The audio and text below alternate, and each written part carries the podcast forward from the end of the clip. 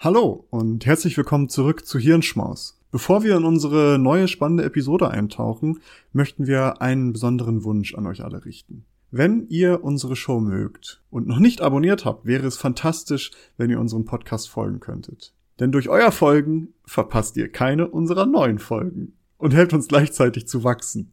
Es dauert nur einen Moment, aber bedeutet uns eine ganze Menge. Noch schöner wäre es natürlich, wenn ihr auch noch eine Bewertung dalassen würdet. Vielen lieben Dank im Voraus für eure Unterstützung und dafür, dass ihr Teil unserer wachsenden Community seid.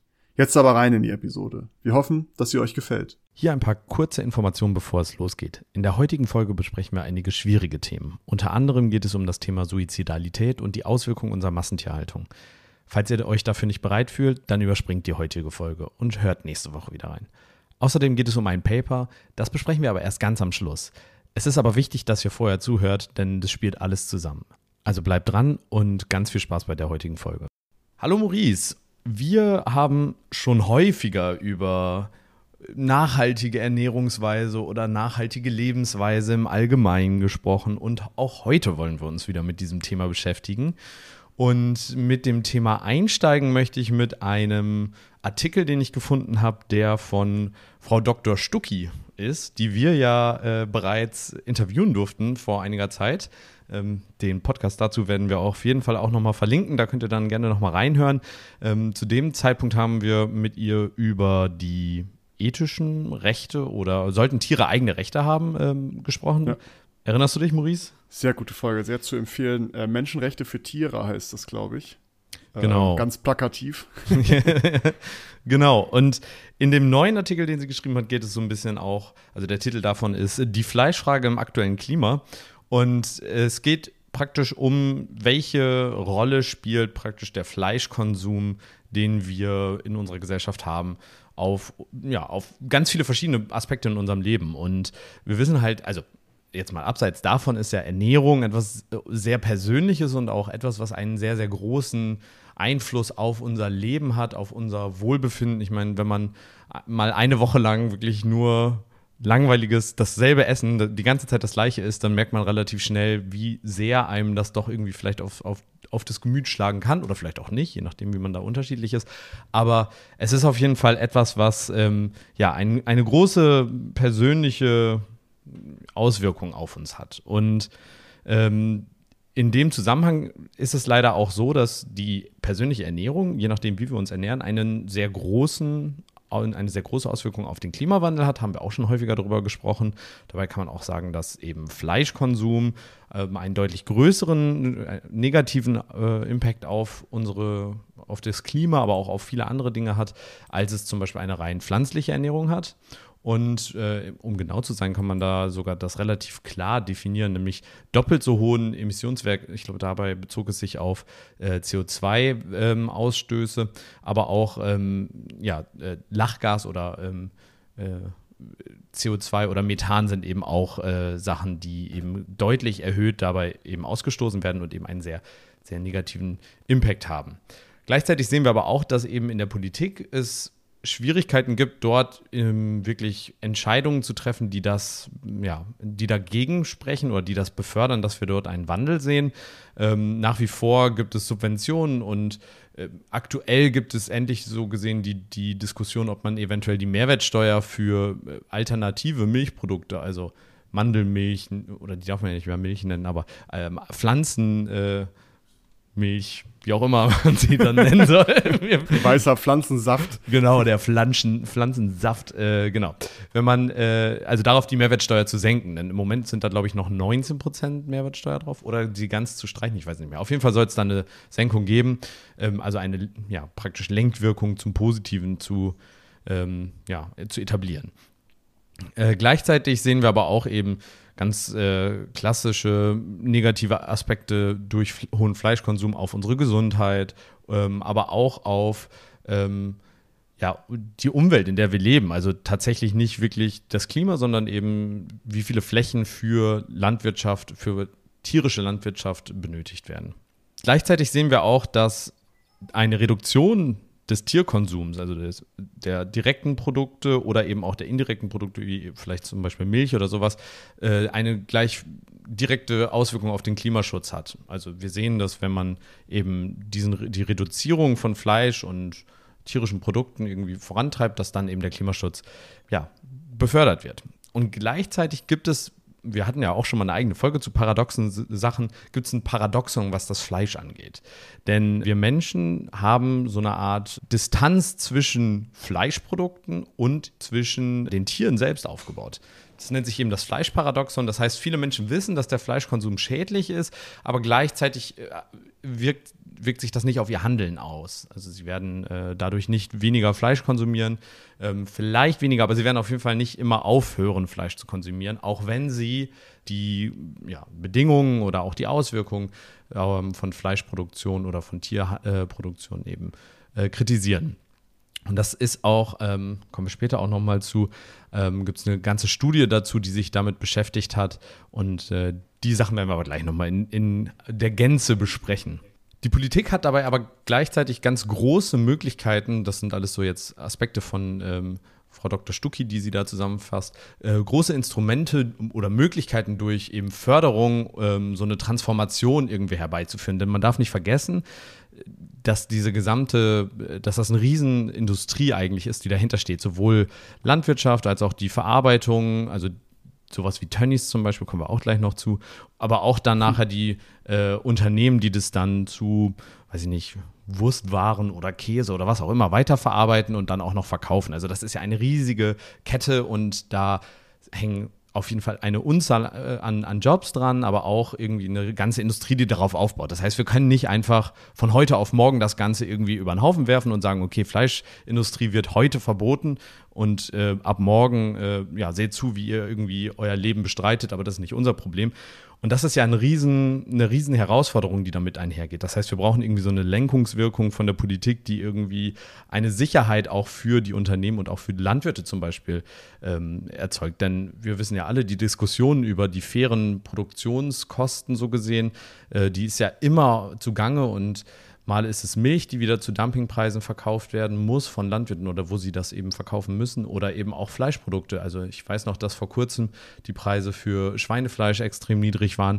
So niedrig, dass eben die Produktion in Anführungsstrichen, also das Halten dieser Tiere teurer ist als der Verkauf nachher. Und das sind ja Bedingungen, die für Landwirte auch extrem belastend sind. Und man sieht ja auch, dass dort auch psychisch bei Landwirten eben viele Probleme daraus entstehen, dass eben diese, diese Abhängigkeit ähm, besteht. Und daher braucht es da irgendwelche ja, vernünftigen, langfristigen transformationspolitischen Bestrebungen. Und das fehlt aktuell. So, das sind so ein paar Kernpunkte, die sie dort äh, ähm, ja, zusammenfasst. Ein äh, ganz anderer Punkt, dieser, sage ich mal, fleischhaltigen Ernährung, die wir haben, ist, die, sind die Auswirkungen auf den Menschen. Und jetzt gar nicht zwingend im ersten Schritt auf den Menschen, der das Fleisch isst, sondern es gibt äh, schon seit ganz langer Zeit eben auch diese Berichte über die schlimmen Bedingungen in Schlachtbetrieben. Und ich weiß nicht, Maurice, hast du schon mal den Begriff Waldmenschen gehört? Ja, ja, ich habe das, äh, hab das auch alles mitbekommen, dass da diese ich glaube, es sind sogar auch aus, aus Nicht-EU-Ländern sogar, ne? Oder ist, sind es noch EU-Länder? Ich weiß es gar nicht. Ich glaube, ein ganz großer Teil dieser Menschen kommt aus Rumänien. Ja, genau, so alles irgendwie so Ost, Osteuropa, Rumänien, Litauen habe ich auch viel gehört, dass das da, dass da Leute eingekarrt werden.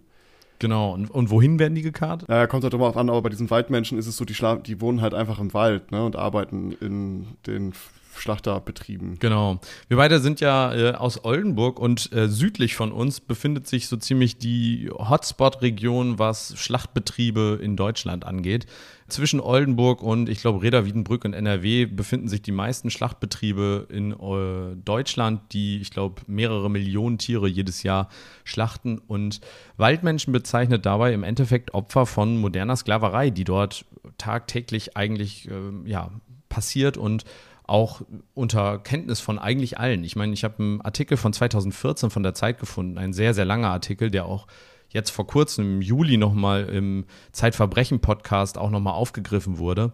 Und da geht es eben darum, dass Menschen praktisch in diesen Fabriken, in diesen Schlachtfabriken, anders kann man das ja auch nicht bezeichnen, arbeiten müssen und gleichzeitig zum Beispiel in Wohnungen dieser, dieser Firmen leben und bei geringsten Verstößen, Krankheit, was auch immer, also Verstößen heißt, sie sind nicht zu ihrer 16 oder 18 Stunden Schicht ähm, aufgetaucht oder sie waren krank oder ähm, haben sich beschwert oder naja, man brauchte sie einfach nicht mehr, dann werden sie gekündigt. Und das bedeutet gleichzeitig auch, dass sie keine Wohnung mehr haben, können sich dementsprechend auf diesen angespannten Wohnungsmarkt auch gar keine Wohnung leisten und häufig werden ihre Dokumente zerstört, verbrannt und so weiter. Das heißt, sie haben auch gar keine Möglichkeit, irgendwo Unterstützung zu bekommen, denn, naja, sie, ihnen fehlt eigentlich alles. Das heißt, sie sind total abhängig davon und ja, dann gehen sie eben in die Wälder tatsächlich und leben in den Wäldern und sind dort mehr, mehr oder weniger obdachlos, bis sie mit, naja, Glück kann man nicht sagen, aber bis sie dann unter Umständen wieder eine Anstellung in einem dieser ja, Fleischfabriken bekommen. Und da gibt es unendlich viele Tönnies. Ich meine, wir alle haben während der Corona-Pandemie von Tönnies gehört und auch dort schon wieder von diesen schlimmen Bedingungen. Es hat sich, glaube ich, seitdem nicht viel geändert oder eigentlich sogar gar nichts. Und äh, ja, damals haben wir auch alle gehört, Tönnies Fabriken waren äh, Corona-Hotspots, weil dort eben keinerlei ja, Schutz irgendwie dieser Mitarbeitenden stattfindet. Und in diesem Artikel von der Zeit wird auch beschrieben, wie schlimm sich die äh, ja, Mitarbeitenden dort äh, ja, verletzen. Man muss dazu sagen, ist jetzt von 2014, also nicht mehr so wirklich taufrisch, aber es gibt auf jeden Fall auch jüngere Artikel, wie gesagt, aus der Zeit der Corona-Pandemie und danach, die eben ähm, alles auch verlinkt, ähm, die eben beschreiben, mhm. dass diese Bedingungen nach wie vor extrem schlecht sind und auch so psychisch, äh, diese Menschen müssen praktisch am Fließband jede Minute ein Tier aufschneiden oder entweder töten oder auseinandernehmen. Und das führt zu doch sehr deutlichen psychischen Problemen. Es gibt dort auch viele Suizide und äh, es führt also dazu, dass der Fleischkonsum, den wir haben, nicht nur schlecht für die Tiere sind, die wir dort industriell schlachten, sondern auch für die Menschen, die in dieser Kette vom ja, Landwirt praktisch bis zu uns auf dem Tisch dann irgendwie involviert sind. Ja, man muss, man muss natürlich auch nochmal irgendwie was einwerfen mit den, mit den Wohnungen die die halt bezahlen, auch die Wohnungen sind ja echt scheiße. Ja, ja, ja, auf jeden Fall. Also, ähm, man, das, das klingt immer so, oh ja, die stellen eine Wohnung, ne? Ähm, aber das ist ja, das sind ja Mini-Wohnungen, wo dann, keine Ahnung, wie viele Menschen reinkommen. Das ist nicht so, genau. wie man sich das jetzt vorstellt, die kriegen alle eine Wohnung. Ich glaube, können sich alle denken, dass das jetzt nicht die Top-Wohnungen sind, die sie da irgendwie rausgeben, aber es, sind, es ist wirklich noch schlimmer als nicht nur Top-Wohnungen, weil das ist dann halt wirklich echt drei Zimmer-Wohnungen mit 15 Leuten drin. Ja, so ungefähr. Ja. Also es ist im Endeffekt, ja. in dem Zeitartikel, das fand ich ganz passend, haben sie es den Mitarbeiterstall genannt. Ähm, ja. Es ist wirklich, äh, also im Endeffekt einfach nur ein Bettenlager. Da werden Wohnungen dann einfach genau. äh, komplett vollgestellt mit Betten und die Menschen müssen da leben. Und äh, genau, das, also das sind wirklich menschenunwürdige Bedingungen und mit jedem Kauf praktisch von irgendwelchem äh, Industriefleisch oder irgendwelchem Discounterfleisch äh, ja, führt das automatisch auch dazu, dass man diese Bedingungen auch irgendwie mit unterstützt. Und äh, ich glaube, 80 Prozent unserer Fleischprodukte oder also der, des verkauften Fleisch kommt aus Massentierhaltung und wird auch dementsprechend ziemlich sicher durch diese Fabriken durchgehen. Das heißt, auch das Fleisch, was ihr unter Umständen beim Fleischer dann kauft, könnte dann vorher, wenn das nicht gleichzeitig auch noch ein Schlachter ist, bei einer dieser Fabriken geschlachtet worden sein. Also da spielt es keine Rolle, ob es beim Discounter oder eben im Supermarkt an dem Fleisch, an der Fleischtheke ist. Das ist alles ziemlich äh, industrialisiert.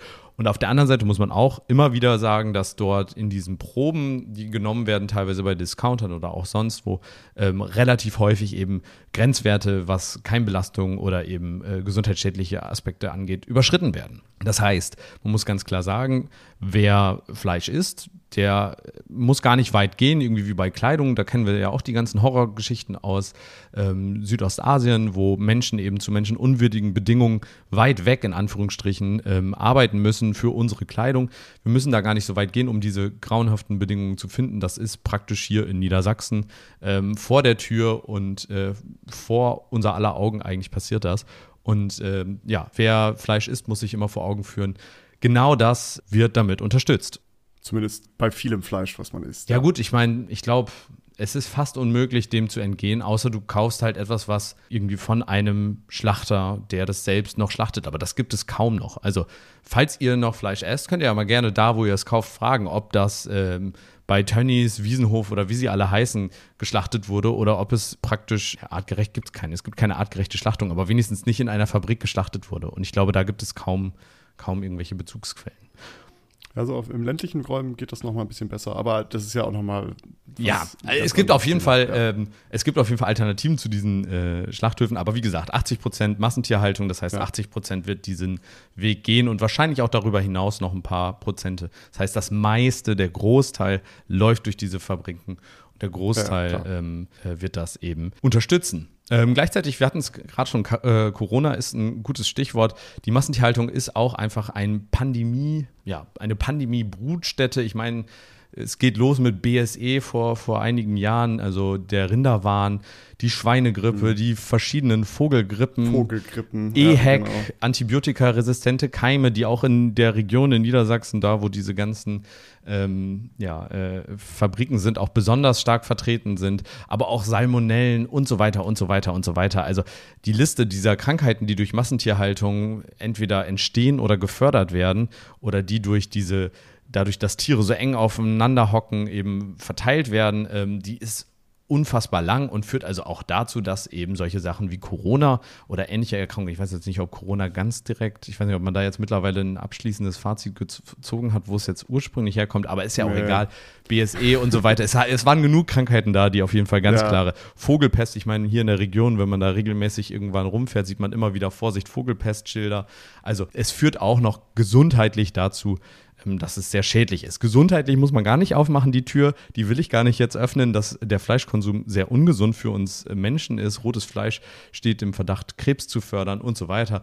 Das belassen wir nochmal für eine andere Folge. Also da gibt es auch noch unendlich viele Sachen, die man aufmachen kann. Ich, das hier ist auch nur ein Auszug an möglichen Dingen. Ein weiteres Problem, was vielleicht auch mal angesprochen werden müssen. Ich weiß nicht, kennst du die Situation von Tierärzten in Deutschland? Äh, nö. Tierärzte haben ein sechsfach erhöhtes Suizidrisiko im Vergleich so, zu allen ja. anderen äh, Menschen, in, also zum, sag ich mal, normalen Menschen in Deutschland. Ähm, das ist nochmal doppelt so hoch als normale Ärzte. Und ähm, da gab es auch mal einen Artikel zu und auch mehrere Studien, die das anfangen zu erörtern. Problem dabei, ähm, eine Studie hatte das mal beleuchtet, ein Problem davon ist, dass in Deutschland nicht der Beruf bei der Suizidstatistik so gesehen beisteht. Das heißt, man muss so ein bisschen weiter äh, forschen, um herauszufinden, ähm, ob diese Person vielleicht auch Tierärztin war. Auf jeden Fall, oder Tierarzt, sechsfach erhöhtes Suizidrisiko und äh, Bezahlung ist total schlecht. Und ein Grund, warum, oder eine Vermutung ist eine Hypothese, warum ja, Tierärzte ein erhöhtes Suizidrisiko haben, ist unter anderem, weil sie so häufig Tiere einschläfern müssen und die Distanz zum Tod und die, ähm, ja, die die Angst vorm Tod in Anführungsstrichen verlieren, gleichzeitig auch noch Zugang zu Medikamenten haben, mit denen sie das durchführen können, das Wissen haben, wie sie es durchführen. Und häufig Einschläfern von Tieren passiert, weil die Besitzer Kosten sparen wollen. Das ist ganz häufig gerade auch in der Massentierhaltung der Fall, dass Tiere dann sich verletzen, eine OP möglich wäre, aber eben äh, Einschleierfahren günstiger ist und der Verlust so gesehen in Anführungsstrichen, der, der Wertverlust des Tieres dadurch äh, ja, äh, geringer ist als die Kosten der Operation. Und all diese Punkte führen dazu, dass Tierärzte ziemlich schwierige Arbeitsbedingungen aktuell haben und ähm, das ist nicht ausschließlich und es ist nicht nur Massentierhaltung, aber es ist auch wieder ein Aspekt, der wieder dazu führt, wie schlecht, ähm, ja, Fleisch, wie schlecht Fleischkonsum für, für ganz viele Sachen ist. Ja, und ich hatte es vorhin ja schon mal einmal angesprochen, dieses besagte Meat-Paradoxon. Ich glaube, viele Dinge, die ich hier gerade aufgezählt habe, die sind für die meisten Menschen nicht neu ich denke, viele Menschen wissen davon, dass Massentierhaltung schlecht ist. Ich meine, seit vielen, vielen Jahren äh, wird immer wieder davon gesprochen, wie schlimm Massentierhaltung ist. Es gibt immer, immer wieder Videos, die zeigen, wie schlecht die, ja, die Situation da ist. Und trotzdem essen wir das. Und das Ganze nennt sich das Meat-Paradoxon oder das Fleischparadoxon. Menschen disassoziieren Fleischprodukte von Tieren. Und das ist auch eine, da gibt es auch eine Studie zu, wo die das mit tausend Menschen gemacht haben. Und da das ganze Interessante daran war, alleine die Veränderung zwischen, also im Englischen Pork und Beef, das ist also Schweinefleisch und Rindfleisch, wenn man das umbenennt auf der Karte zu Cow und Pig, dann essen die Leute seltener Fleisch, weil auf einmal es nicht mehr eben ein, ein Beefsteak ist, sondern ein Cowsteak. Und auf einmal ist es halt ein Tier und nicht mehr ein, ja, ein, ein, ein Stück Fleisch. Und gleichzeitig gab es da ganz viele verschiedene Studien, wo sie auch eben die Art zum Beispiel von Fotos, wie, wie sehr das eben auseinandergenommen wurde. Also zum Beispiel ein äh, Lebensmittel in Panade oder irgendwie, wenn das schon sehr weit zubereitet wurde, dann äh, sind die Menschen noch deutlich weiter davon, von dieser Disassoziierung, ist noch weiter disassoziiert und noch weniger mit einem Tier in Verbindung gebracht. Und Menschen, gerade die Menschen, die eben so eine ganz starke Disassoziierung zwischen eben dem Tier und dem Produkt haben, ähm, sind ganz besonders anfällig dafür, dieses Mietparadoxon. Und je näher es dann wieder daran kommt, desto mehr lehnen sie das dann auch ab. Was relativ interessant ist, denn im Endeffekt müssen wir eigentlich wieder dazu, oder könnte man sagen, dass man wieder dazu hinkommen muss, wir verbieten kein Fleisch, wir verbieten keine Tierprodukte, aber wir müssen wieder dafür sorgen, dass diese Disassoziierung ver also verschwindet und dass wir Menschen eben wieder mehr Kontakt zu den tatsächlichen Bedingungen haben, unter denen das vielleicht hergestellt wird. Und jetzt kommt eine, und das war alles im Endeffekt nur ein Pretext zu einem Paper, was ich gefunden habe, weil ganz viele Dinge haben wir auch schon in anderen Folgen ähm, besprochen. Und das Paper oder das Thema, worum es geht, ist Meat Shaming. Im Endeffekt, das alles, was ich gerade gemacht habe, ist ja eine Art von Meat Shaming. Also das Kritisieren vom Essen, vom, also des, des Fleischkonsums oder des tierischen Lebensmittelkonsums. Und Meat Shaming funktioniert. Hat eine Studie äh, kürzlich gezeigt. Was heißt das jetzt überhaupt und warum äh, und so weiter. Also Meat Shaming bezeichnet im Endeffekt, dass äh, man ein schlechtes Gewissen Menschen erzeugt, die Fleisch essen. Und das führt dazu, dass Menschen weniger Fleisch essen. Ich weiß nicht, kennst du dieses ähm, Bild aus der, äh, ich weiß nicht, äh, ich glaube, das war, also es gibt mehrere diese, diese Sticker, die man auch in der Stadt sieht, von diesen Schweinen in dem Stall, wo ein Schwein dann auch direkt in die Kamera guckt und hm. ja, äh, Tier, Tiere essen äh, erzeugt Leid, war, glaube ich, der, die Überschrift. Ähm, Fleischessen verursacht Tierleid. Ähm, kennst du, hast du das schon mal gesehen? Ja, ja, kenne ich. Genau, und solche Sticker ähm, findet man ja häufiger und es gibt auch häufiger äh, ja, äh, solche Kampagnen, ich meine, äh, wir kennen sie von Peter, wir kennen sie von anderen Tierschutzorganisationen, die häufig eben mit diesen, ähm, ja, mit diesen Dingen äh, arbeiten, mit diesen Stilmitteln. Und es funktioniert, denn ähm, es gab eine Studie, dort haben sie 1000 Versuchspersonen so eine Art fiktiven On Online-Kauf äh, ja, gebeten und die Menschen mussten dann praktisch da ihr Abendessen zusammenstellen. Und auf diesem Bildschirm sahen dann die Probandinnen praktisch Bilder von zum Beispiel Hühnerbrüsten und äh, darunter dann immer irgendwelche Informationen. Also zum Beispiel, dass das ähm, Huhn irgendwie in einem Käfig aufgezogen wurde oder das Fleischessen ähm, dazu führt, dass der Regenwald abgeholzt wird und verschiedene Arten, also auch verschiedene Kategorien, Tierleid, Umwelt, äh, Klima und so weiter. Und äh, dann wurde gemessen, oder da mussten die Leute eben angeben, wie sehr sie, ähm, wie wahrscheinlich es ist, dass sie dieses Produkt jetzt kaufen würden. Und dabei kam eben heraus, dass gerade mit Tierleid Menschen sehr viel seltener zu den äh, tierischen Produkten kaufen, also dazu das kaufen würden, als sie es eben machen würden, wenn es eben keine Information dazu gäbe. Und alle haben funktioniert, aber gerade diese mit Tierleid haben dazu geführt, dass es eben deutlich weniger war. Und äh, das finde ich ist eine ganz interessante Sache, denn wir sehen ja auch in Deutschland, dass der Fleischkonsum dankenswerterweise so langsam zurückgeht. Ähm, ich meine, wir sind, glaube ich, jetzt im dritten oder vierten Jahr in Folge, wo es zurückgegangen ist. Im Jahr 2022 sind, wurden 47 Millionen Tiere geschlachtet in Deutschland. Und im Vergleich äh, dazu, also bei Schweinen, ähm, das ist ein Rückgang von 9,8 Prozent im Vergleich zum Vorjahr.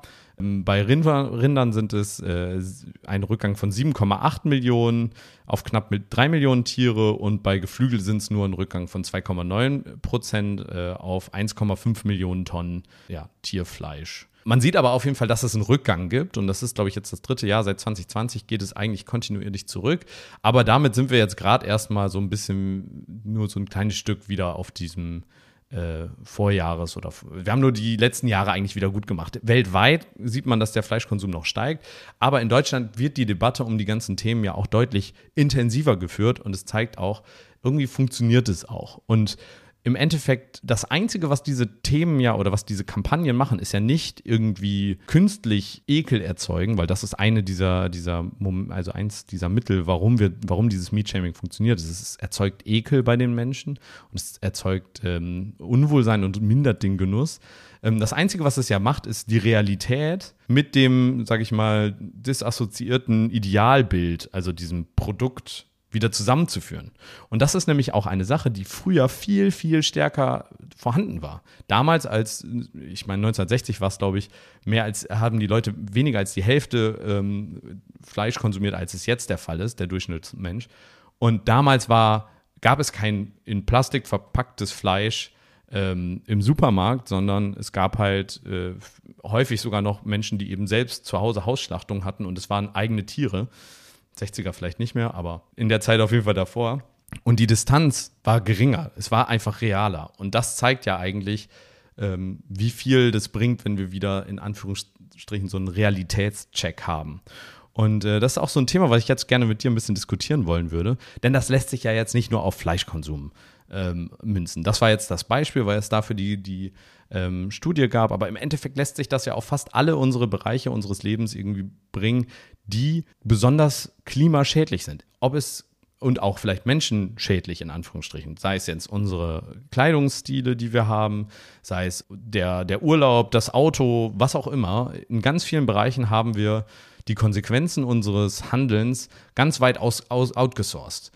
Der Klimawandel betrifft uns zwar auch, aber in allererster Linie leiden nicht wir darunter, sondern Menschen in Asien, Menschen in Afrika, gerade die Bereiche der Welt, die sowieso schon ähm, unter anderem äh, unter der Ausbeutung zum Beispiel leiden. Ich meine, äh, in, äh, in Asien haben wir sehr viel dieser Sweatshops und so weiter.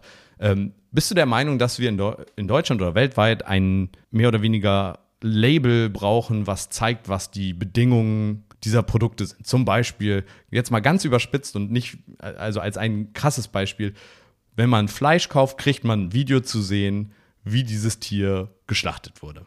Oder wenn man, wenn man Kleidung kauft, dann sieht man ein Video von dieser Person, unter welchen Arbeitsbedingungen dieses Kleidungsstück hergestellt wurde. Muss ja, mhm. Äh, oder nur die Bedingungen, vielleicht um den Datenschutz der Menschen auch zu, zu gewährleisten. äh, ich habe da so zwei Gedanken zu. Also, das ist ja so ein bisschen was, was auch mit diesem Lieferkettengedanken kommt. Darüber haben wir auch schon mal gesprochen. Ja. Äh, ich glaube, damals im Zusammenhang mit Blockchain-Technologie, dass man das dafür verwenden könnte. Ähm, also sowas finde ich sehr sinnvoll, dass man sich diese Informationen holen kann. Ich glaube, diese, wenn man da jetzt irgendwie Bildchen drauf hat oder sowas, das zieht für eine gewisse Weile, aber lässt dann irgendwie nach. Wir sehen das jetzt zum Beispiel bei Tabakprodukten auch. Aber man muss da ähm, unterscheiden. Tabak ist, da ist Nikotin drin, ein stark klar. süchtig machender Stoff. Ich glaube, es ist ein Unterschied. Aber ja, ich weiß es nicht, weil dazu gab es ja die gleichen Studien. Da hat man ja auch gesehen, oh, diese Bildchen bringen was, weniger Leute rauchen etc. Und jetzt haben wir gerade in Deutschland, glaube ich, wieder rauchen wieder mehr Jugendliche. Ja, insgesamt ähm, weniger, aber mehr Jugendliche. Genau, und die fangen jetzt halt, mehr Jugendliche fangen jetzt wieder an. Das heißt, darum, dass nur da die Analogie möchte ich ziehen, weil es da die gleichen Studien zu gab. Ähm, ich glaube aber, dass Informationen sehr, sehr wichtig sind. Ich finde den Begriff Meat Shaming vielleicht nicht so passend, weil ich glaube, Shaming bringt nicht so viel. Wir alle kennen, oder vielleicht viele von euch kennen die militante Veganerin. ähm, kennst du die jetzt? Ja, ja, ja.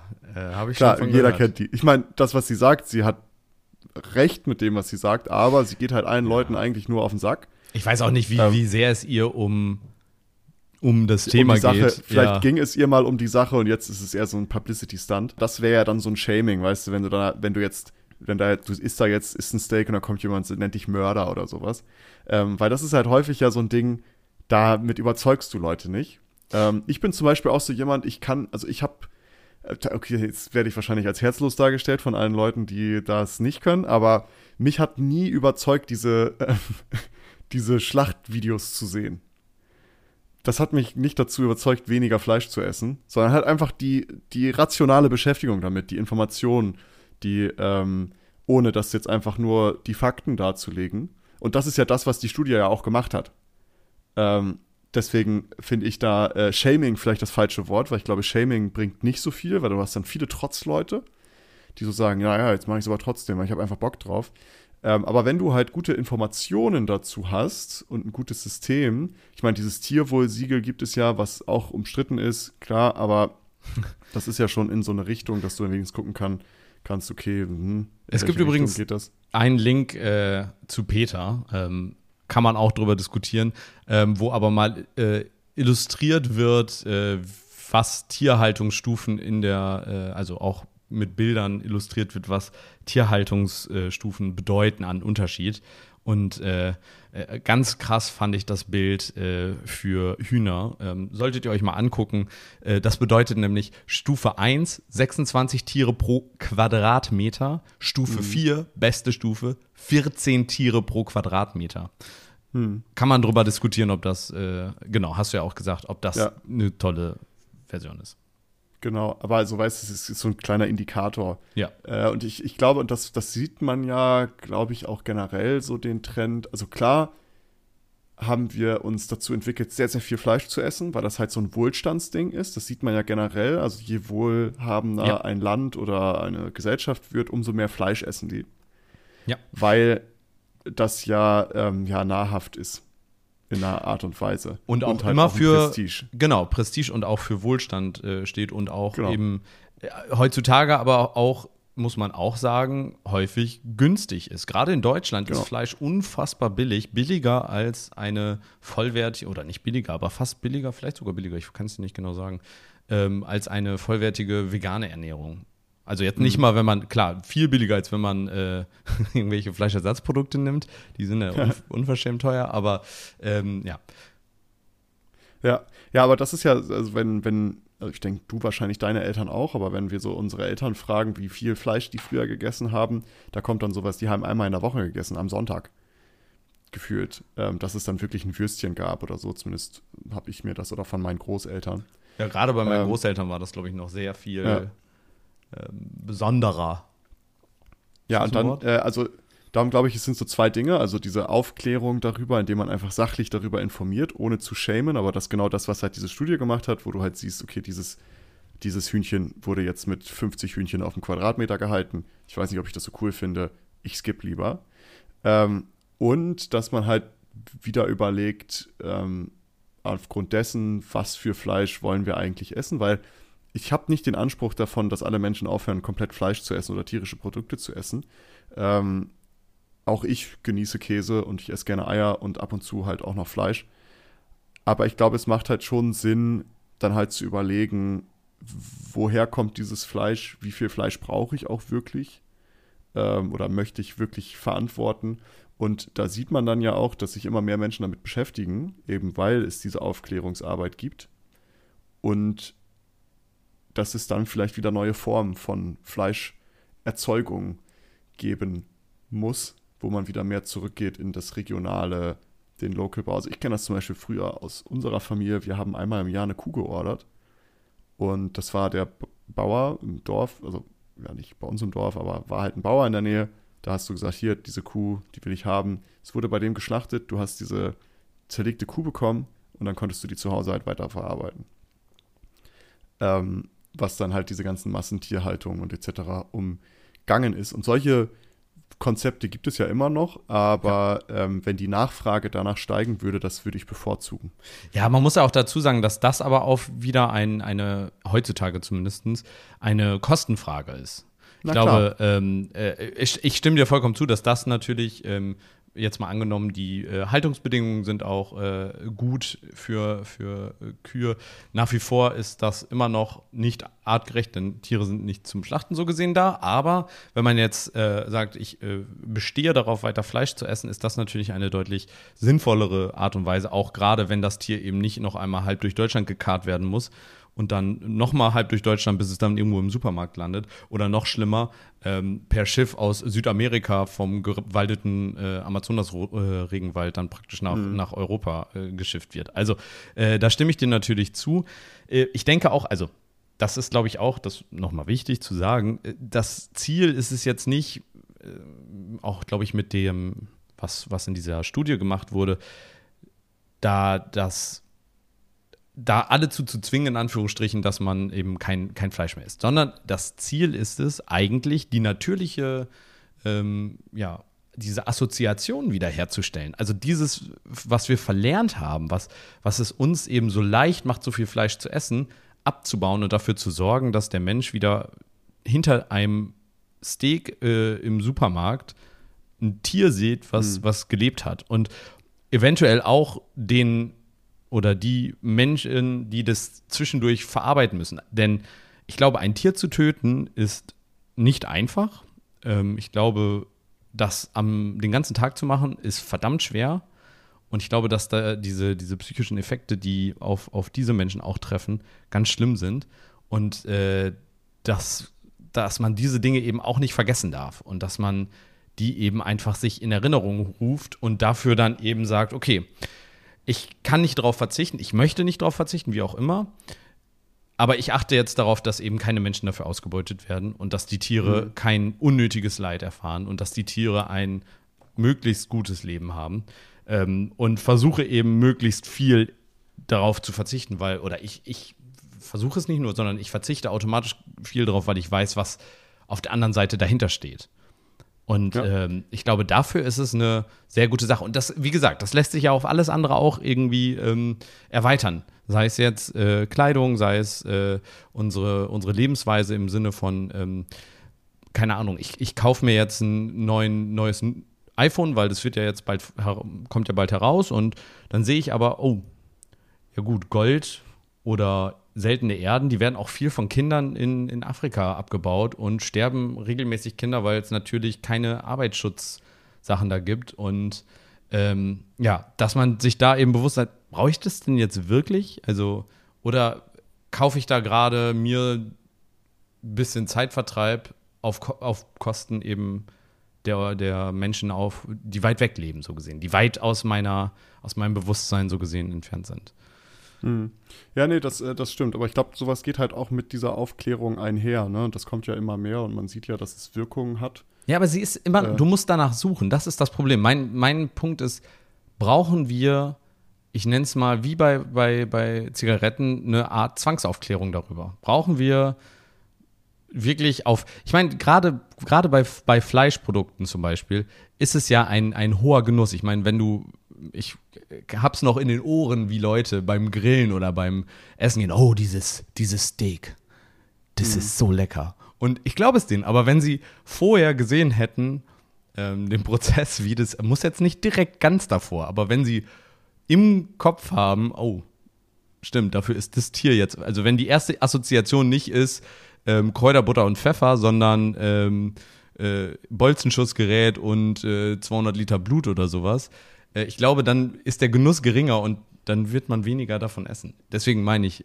ist es vielleicht eine gute Idee, das äh, ja, mitzubringen. Ich sage auch nicht, dass man das ja. dadurch dann komplett abschafft, sondern nee, nur. Ich, ich, ich weiß auch nicht, ob das so eine gute Idee ist, weil es wie häufig so ein slippery slope auch ist, so. Weil. Äh, hm. Ich weiß es also, auch nicht, ob das eine gute Idee ist. Ich meine, es kann auch nee, maximal also ich, verstörend ich, sein. Mir, mir wäre es halt, also wenn ich da so Bilder drauf sehen würde, mir wäre es nach zwei Wochen wäre es mir egal. Glaubst du? Ja, ja. Ja gut, Einfach. aber wir haben ja schon festgestellt, also ich, du bist ein halt herzloser. Halt auch, ich bin einfach ein herzloses Stück Scheiße. du bist ein herz, herzloser Meat-Eater, aber ich sag mal, der, der normale Mensch mit, mit Mitgefühl für Tieren. Ja, ich glaube, ich glaube halt, dieses Problem mit dieser Zwangserziehung, da lehnen sich mehr Leute gegen auf. Es ist ja glaube, keine Zwangserziehung. Halt, es ist ja, es schreibt naja, ja, du es kannst ja es schon, weiter kaufen. weil du denen das richtig unter die Nase reibst. Ja. Und dann machst du das plötzlich in allen Belangen, weißt du? Wieso? Wenn du Auto fährst, kriegst du auf deinen Tesla-Bildschirm, kriegst du per, per ähm, keine Ahnung, Broadcast eine, äh, ein Video eingespielt, wie viel CO2 du gerade verbrauchst oder was auch immer und wie du der Umwelt damit schadest. Dann, wenn du einkaufen bist, äh, hängen über den günstigen Einkaufsdingen hängen überall Schildchen dran, dass das irgendein Kind in Bangladesch dabei eine Hand verloren hat, während sie das gemacht hat. Weißt du, also mh, hm, das meine ich halt so, dass es halt irgendwann dann so eine Zwangserziehung ist, die halt nicht fruchtet, weil Leute sich dadurch halt eher herausgefordert fühlen. Das ist zumindest meine Wahrnehmung. Und ich glaube, dass das wenig Sinn macht. Viel mehr Sinn macht es eben, und das ist halt der leider der anstrengende und langfristigere Weg. Und das ist nicht so ein Quick Fix, den es auch generell nicht gibt. Aber dass es halt wirklich darum geht, Menschen aufzuklären, mit denen darüber zu reden und zu sagen, hey, musst du wirklich jeden Tag Fleisch essen? Äh, oder beziehungsweise, was macht das, wenn du jeden Tag Fleisch isst? Und dass die dann selbst sich den Gedanken stellen, muss ich das jeden Tag haben? Denn du schaffst es nur, wenn es ein intrinsisches Ding ist. Und dieser Schock, zu sehen, okay, da ist jetzt irgendwie ein Tier, was da äh, schlecht gehalten wird, das zu sehen, das vergeht, glaube ich, ganz, ganz schnell. Also ich kann jetzt auch nur von meiner Wahrnehmung reden. Ähm, darum, ich äh, weiß, ich weiß nicht, äh, ich bin da skeptisch, was so diese, diese Kennzeichen und Markierungen angehen und da irgendwie Fotos draufpacken. Weiß ich nicht, ich glaube, das würde nicht so viel bringen, ehrlich gesagt. Und das wäre auch eher kontraproduktiv. Na gut, äh, dann, ich komme dir entgegen. Was ist mit, der, ähm, mit dem einfachen Slogan, ähm, Fleisch essen erzeugt Tierleid? Äh, der Slogan ist okay. Willst du das jetzt auf jeden Fleischprodukt draufdrucken? Ja. Äh, ich, ich würde es anders machen. Ich würde auf jedes Fleischprodukt die Möglichkeit haben wollen, nachzuschauen, woher es kommt. Gibt's schon. Ja, aber nicht so einfach zugänglich. QR-Code, glaube ich. Das habe ich noch nie gesehen, dass das wirklich. Ich glaube, auf diesen Tierwohl-Dingern ist immer so ein QR-Code, wo du das scannen kannst. Okay, aber- ja, ich habe auch. Ja. Ich kann es ja auch Ähm, nicht ganz genau sagen. Wie gesagt, ich, ich, ich bin da ein bisschen länger schon raus aus dem Game. Aber ähm, ich, ich fände, Also das Wichtige ist, dass du keine, keine Hürde, glaube ich, hast. Keine Hürde, die du, weil so musst du ja wieder proaktiv diesen Schritt gehen. Und es wird dir wieder abgenommen, dass du dich damit auseinandersetzen musst. Ja, aber ich glaube auch so, wenn da drauf, wenn da drauf steht, Fleisch essen ist Tierleid. Das war das, was sie in der Studie gemacht haben. Und das hat funktioniert. Nicht alle, aber ein paar. Ja, also das ist ja, darum meine ich so, diese Studien, ähm, die sind gut. Und das gab es halt mit diesen Tabakblättbildchen auch. Aber ich glaube, dieser Effekt ist irgendwann over. Ja, genau. Dann kommt, dann eskalieren wir es weiter. dann gibt's, Das dann, wird dann immer so die ultimative. Irgendwann hast du so ein komplettes Buch, was du kaufen musst, wenn du halt hier, wenn du Fleisch Nee, du musst dir, du musst dir dann ein Real-Life, also Fulltime-Video angucken von der Aufzucht, von der Geburt, das süße kleine Kälbchen oder das kleine Ferkelchen und wie es dann die Geschwister irgendwie unter der Mutter irgendwie totgelegen wurden und so. Und du denkst dir schon, oh Gott, das ist so herzerwärmend. Nee, das esse ich jetzt nicht mehr. Ja, musst du, bevor sich die Kühltheke überhaupt öffnet, musst Ja. du so Fingerabdruck dran machen und dann wird so dein Video gespielt. Ja, oder du musst, du musst wirklich ähm, dir dein Steak als Babytier aussuchen und sagen, okay, ich möchte, ich möchte ein Steak haben, aber du kriegst das halt erst dann in, ja, wie lange lebt so ein Mastrind? Keine Ahnung. Anderthalb Jahren kriegst du das dann. Das heißt, du musst halt immer voraussagen und du suchst dir aber das als kleines süßes Kälbchen aus. Ja. Und musst dann so gesehen entscheiden später. Das ist die Ultimative. Du guckst diesem süßen Kälbchen in die Augen und es schlappert so an deinem Finger und guckt dich lieb an und du musst sagen, ja, das möchte ich dann gerne schön scharf angebraten mit Pfeffer. In, in zwei Monaten möchte ich das bei mir auf dem Tisch In haben. Pilzsoße. So. Und, und das musst du dann jedes Mal aktiv machen. So. Ja, das klingt gut. Also Ja. ich glaube, das wäre der richtige Weg. Ja, und Nee, also ultimativ ich- ich- irgendwann musst du es selbst schlachten. Du musst es dann. ja, genau. und spätestens dann droppen, glaube ich, fast alle raus. Außer du ja, das vielleicht werden, noch. das werden sehr, sehr viele sein. Wobei ich auch das ist auch egal. Ich werde das jetzt nicht weiter ausführen. Ich glaube, ich habe, ich habe jetzt schon so viele Dinge gesagt, wo Leute sagen, oh, wow, wow, wow, wow, was Nein, ich finde deine? Punkte, dein Punkt ja legitim. Also ist jetzt nichts irgendwie, du bist damit ja auch, glaube Nee, ich, ich nicht, weiß. nicht irgendwie ein Alien mit der Ansicht. Ähm, Veganismus ist Menschenleid, sollte dann auch bitte auf allen äh, pflanzlichen Produkten. Was machst denn du dann als Fleischesser? Dann kannst du dich nur zwischen Menschenleid oder Tierleid entscheiden. ja, genau. Und- dann nimmst du Tierleid. So Sonnenenergie. Nee, also es ist ein, es ist ein tricky Thema. Also auch mit diesen Kennzeichnungen. Ich, ich hab, bin auch nicht so ganz happy mit meiner Einschätzung dazu und ich wüsste auch nicht, was die gute Alternative ist. Nur äh, das Long Game ist so das Einzige, was ich sehe, dass man halt immer wieder dieses Thema irgendwie aufwirft. Und es wird ja auch, kommt ja auch immer wieder auf. Ich glaube, das ist wichtig. Aber ich glaube, so Markierungen und Bildchen und sowas äh, bringt nicht, führt nicht dazu, dass man diese Dissoziation überwinden kann. Aber wie macht man es dann, ne? Ich Ah, weiß ist es auch nicht. Also ich glaube, es würde auf, also ich glaube, du wirst sie damit nicht vollständig abbauen, aber ich glaube, es könnte ein guter Schritt sein. Naja, die Studie sagt auf jeden Fall, diese Disso also Meat Shaming, so haben sie es genannt, aber dieses Bewusstsein äh, erzeugen für Tierleid, für Umweltschäden, für menschliche Ausbeutung und so weiter, führt dazu, dass ähm, der Fleischkonsum geringer wird. Das heißt, wir haben ein, ein gutes Ziel da. Ähm, wir brauchen aber gleichzeitig, und das ist wichtig, dann das irgendwie alles auch als Ganzes zu sehen, wir brauchen gleichzeitig aber eben auch Lösungen für Landwirte, für ähm, die Menschen, die aktuell in diesem System als, ich nenne es mal, äh, moderne Sklaven äh, ein, eingesetzt werden. Ähm, und wir brauchen ähm, ein, ein nachhaltiges Konzept, wie wir die Zukunft bestreiten. Und das muss ein langfristiges Konzept sein. Und deswegen ist, muss die Forderung da, glaube ich, auch klar sein. Und das ist ja auch das, was äh, Frau Dr. Stucki da sagt. Die Politik muss irgendwie eine Leit, ihre Leitwirkung da irgendwie in die Hand nehmen. Und ich stimme dir auch zu, ich glaube, die Punkte sind nicht perfekt. Ähm, und ich kann mir auch vorstellen, dass diese Bildchen an Schockfaktor verlieren über die Zeit. Aber ich kann mir gut vorstellen, dass es ähm, eine gute Idee wäre. Aber damit ähm, sind wir mit dieser langen Folge mal wieder durch. Ähm, schönen Dank fürs Zuhören. Maurice, wir haben aber ja unsere äh, Tradition bei großen Folgen. Wir, wir enden nicht mit solchen harten Themen. Ich meine, das ist jetzt auch, ja. es ging um Suizid, es ging um Tiere äh, töten, es ging um schwierige Ko äh, Kompromisse finden. Ähm, deswegen lass uns über was anderes reden. Ist eigentlich auch ein nerviges Thema. Aber Maurice, der Sommer neigt sich dem Ende. Das finde ich natürlich jetzt aus, als Hitze hassender Mensch natürlich toll. Aber was war oder ist dein Tipp gegen heiße Sommernächte, um trotzdem angenehm zu schlafen? Hast du da einen? Gute Durchlüftung, ne? Gute Durchlüftung. ja, ich habe ich hab ja das, das, das Premium-Ding, dass ich bei mir meine, egal wie windstill es ist, ich kann meine Fenster so öffnen, dass immer so ein leichter Luftzug ist. Und ähm, dann halt einfach ohne Decke schlafen. Ja. Ventilator also kann ich, ich noch ich empfehlen. Ich habe ich hab, ich hab da keine Tipps, weil erstens, ich, ich leide da auch nicht so heftig drunter, muss ich sagen. Äh, ich lege mich halt hin und warte, bis, bis Morpheus mich in seine Arme nimmt. und ich in meinem eigenen Saft einfach liege. Und damit bin ich okay. ja, man muss dazu wissen, Maurice schläft auch auf, äh, auf so Kunststoff-Bettdecken. Äh, ähm, das heißt, genau. er, er, liegt da wirklich in seinem eigenen Saft. Ähm, nee, ja, ich finde, ich leide sehr darunter. Ich hasse diese Hitze. Ähm, und ich habe diesen Sommer kaum eine Nacht ohne Ventilator geschlafen. Ah, okay. Das war, das war mein Trick. Und äh, da kann ich nur empfehlen, kauft euch einen leisen. ja, bei mir, ich kriege davon so Halsschmerzen. Nee, das habe ich nicht. Aber der, bei mir, gut, vielleicht der andere Take, äh, vom Fußende Richtung, Richtung Kopfende. Mit ein bisschen Bewegung drin, dass er so ein bisschen oszilliert. Hammer. Ah, okay. Ja, damit ja, haben wir diese. Es ist einfach Zeit, dass wir die Air Conditions hier auch überall verbauen. Ja, sag so, da können wir auch noch mal eine Folge zu machen. Ist Air Condition die Lösung gegen den Klimawandel? Ähm, ja. Spoiler Alert, nein, aus verschiedenen Gründen. Ähm, aber ja, ich hätte gerne eine. Aber damit sind wir durch mit dieser Folge. Maurice, ich danke dir für deine Zeit.